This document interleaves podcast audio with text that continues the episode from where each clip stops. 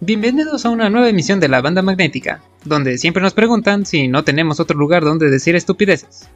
La respuesta es no, hoy no. Con ustedes yo soy el Dr. Darkness y les traigo un review de uno de los crossovers más esperados del año.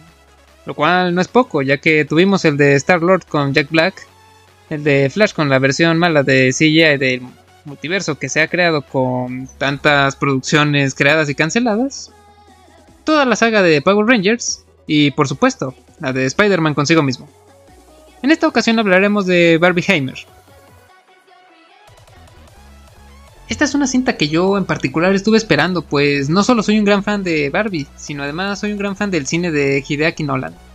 Desde su trabajo con Evangelion hasta su grotesca versión de Godzilla, donde de hecho ya había explorado los temas de la bomba atómica, ya que como sabemos Godzilla es la personificación de las bombas nucleares, lanzadas durante la Segunda Guerra Mundial y que hasta la fecha tienen traumados a los nipones. Aunque yo personalmente más bien soy un fan de la bomba nuclear, lo cual le suma a mi hype para esta película. Y es que la bomba nuclear es una obra de arte ingenieril y una maravillosa demostración de las leyes de la física aplicadas. Es un diseño relativamente simple comparado con los efectos destructivos que es capaz de hacer. Ups, creo que ya me mojé.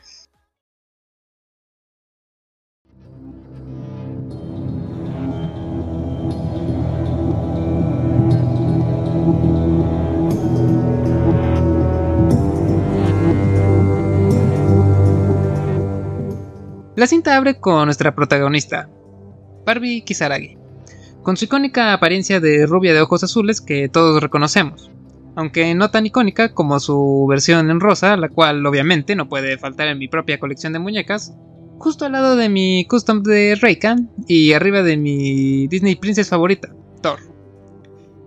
Barbie se encuentra tomando una ducha, lista para que le pongamos nuestro outfit favorito, pero esto es interrumpido, pues en las noticias se anuncia que está ocurriendo un secuestro y es a su propio padre, el profesor Robert Utonio Oppenheimer. Lo cual es una obvia referencia al anime original, donde él creó a Barbie mezclando azúcar, flores y muchos colores, aunque accidentalmente añadió el dispositivo de fijación de elementos aerotransportados, o tal vez no tan accidental en realidad. El cual es un accesorio que se vende por separado desafortunadamente. Y aquí podemos contemplar los dilemas de la creación de la vida art artificial, de los seres sintéticos, de los androides con conciencia, que es una realidad que podríamos ver en un futuro no muy lejano, muy al estilo de Ghost in the Shell. Pero no hay tiempo para eso porque hay que salvar al profesor. Eventualmente Barbie llega a la escena donde descubrimos que el villano en turno es la Bratz de Oro con un ejército de soldaditos de plástico, porque Life in Plastic is fantastic. Pero usando sus poderes de Barbie Girl, Barbie puede ser lo que quiera ser. Y quiere ser su propio padre, despistando al ejército de, Brad, de la Bratz de Oro. Subsecuentemente, al puro estilo de una batalla de marcas, Barbie enfrenta directamente a la Bratz de Oro, ahora siendo la Power Ranger rosado. Y terminando con una explosión barata después de hacer una serie de poses extrañas y piruetas desde ángulos raros, que de la cinematografía de la mente maestra que es Nolan, no podremos esperar menos. En este punto los títulos nos son presentados con la clásica e icónica canción de la franquicia, interpretada en esta ocasión por Kumi Lipa. Y aunque al final Barbie salvó el día, y el espectáculo fue de bastante agrado para la policía en un paralelismo cinematográfico con la realidad, ya que nunca hacen nada, esto siendo incluso un comentario social, los daños colaterales no son del agrado de la Barbie policía.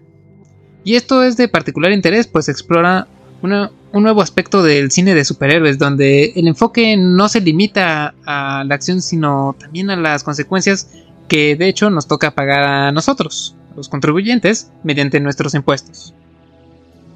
De cualquier modo, Barbie tiene que escapar, pues la pelea la ha dejado hambrienta, lo cual además empieza a desintegrar su traje, nuevamente deconstruyendo el género, pero ahora a un nivel mayor, ya que por un lado nos habla de cómo gracias a la industria del fast fashion, en muchas ocasiones ocurren explotaciones laborales en otros países donde gente padece de hambruna ante las condiciones precarias, solo para crear ropa efímera que no es capaz de durar y termina generando contaminación en estos mismos países.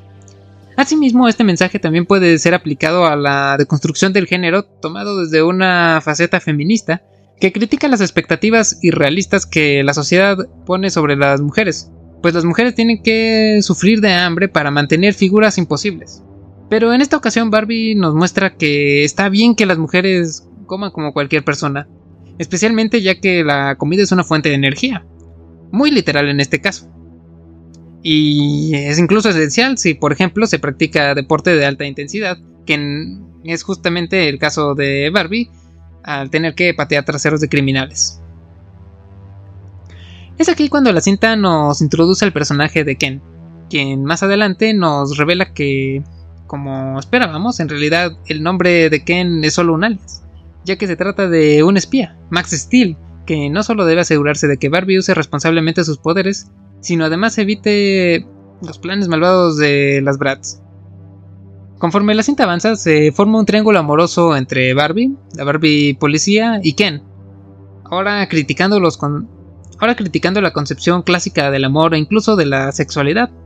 Pues vemos esta faceta bisexual de Barbie, misma que es vista en el rechazo del lesbianismo de la Barbie policía, hasta que Barbie le enseña que está bien, que es algo positivo, y así la Barbie policía finalmente sale del closet.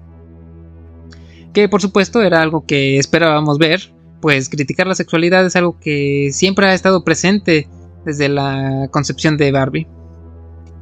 A la par vemos a Barbie enfrentarse a las múltiples Brats, tales como la Bratz Dominatrix, la Bratz Bigénero e incluso una Cabbage Patch Kids Geisha.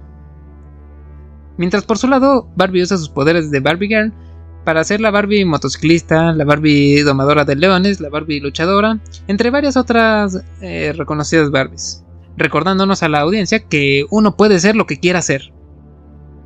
Conforme nos acercamos al clímax de la película, el profesor Utonio es secuestrado nuevamente, cambiando los roles de género clásicos en que el héroe tiene que rescatar a la princesa, ya que de hecho incluso tenemos a la Barbie caballero medieval.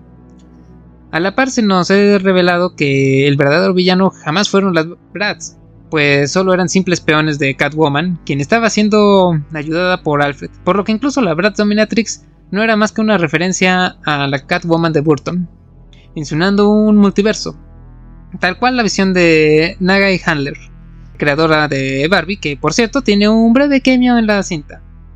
Retornando a Catwoman, la revelación de la villana recontextualiza y le da sentido a sus malévolos planes de robar todo lo bello, desde joyas y oro hasta secuestrar mujeres jóvenes, culminando con tomar el poder de Barbie Girl. Pues como sabemos, Catwoman siempre ha tenido afinidad por estas cosas. Con este setup llegamos a la última parte de la película donde Barbie confronta directamente a Catwoman, mientras a la par una bomba nuclear es lanzada a Japón, recordándonos los eventos ocurridos durante los bombardeos atómicos de Hiroshima y Nagasaki. En una última jugada, Barbie utiliza todo su poder para acabar con el capitalismo y detener el ataque nuclear, mostrándonos y mostrándole a Catwoman que lo que importa no son los bienes materiales, sino el amor, el cual es algo intangible e infinito, a diferencia de lo material.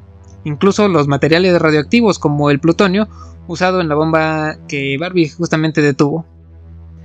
Aquí he de admitir que hay cierta ironía, pues previo a la batalla Barbie con su gran apetito comió algo de pastel amarillo, justamente para tener energía para la lucha. Lo cual es una obvia referencia al uranio usado en las plantas nucleares, que en realidad, eh, pues ciertamente también el castillo de Catwoman en sí es una referencia a las plantas nucleares al estar inspirada en una planta. En específico tomando la forma de una rosa, que temáticamente es un paralelismo a la paleta de colores de Barbie. De cualquier manera, ese acto desinteresado de Barbie conmueve a Alfred, el cual finalmente tiene paz al saber que Catwoman podrá morir en paz, lo cual es algo que Bruce Wayne no hubiera querido. Con esto la película termina en una nota positiva, o eso creo, porque no quise ver la película de nuevo para hacer este review, por lo que asumo que fue un final feliz. Sin embargo, creo que es un final que se aleja de la esencia de Barbie como lo hemos visto en otras iteraciones, pues normalmente se encuentra un toque más melancólico. Como en su más reciente entrega del 2018, Barbie Universe, bastante fiel al cómic original, o a la misma serie de 1973, que tiene una continuación con su versión posapocalíptica de 1994, donde aparece una de las mejores Barbies, la Barbie Rambo, que además nos introduce a esta eterna batalla del bien contra el mal en un ciclo infinito. Y por supuesto la Barbie Flash de 1997 que explora con mayor detalle el poder de Barbie Girl, explicándolo como Imagination, Life is your creation, por lo que Barbie de hecho es capaz de manipular la realidad misma. Ahora no podemos terminar este review sin mencionar otros cambios relevantes y referencias interesantes, como cuando Barbie Policía eh, hace uso de una gran cantidad de armas, lo cual pues podemos ver como justamente cuando todas las niñas siempre tomaban prestados los J. de sus hermanos, junto con eh, Max Steel, para poder eh, pelear esta guerra contra los Bratz. Y por supuesto los cambios de otros personajes de Handler como, como el Transformer con puños cohete o el Goku satánico que por supuesto sabemos que es porque todo esto es parte de un multiverso. Lo cual ya no es algo extraño para el cine actual e incluso es algo esperado. Bueno, pues a estas alturas solo me queda preguntarme qué rayos estoy haciendo con mi vida. Esto fue la banda magnética. Recuerden que pueden encontrarnos en Instagram y Facebook como La Banda Magnética y pueden seguir nuestro podcast en YouTube, Spotify y iHealth Radio. O escribirnos a bandamagnéticapodcast.gmail.com Repito, bandamagnéticapodcast.gmail.com Yo soy el Dr. Darkness. Manténgase sanos mentalmente, no como yo.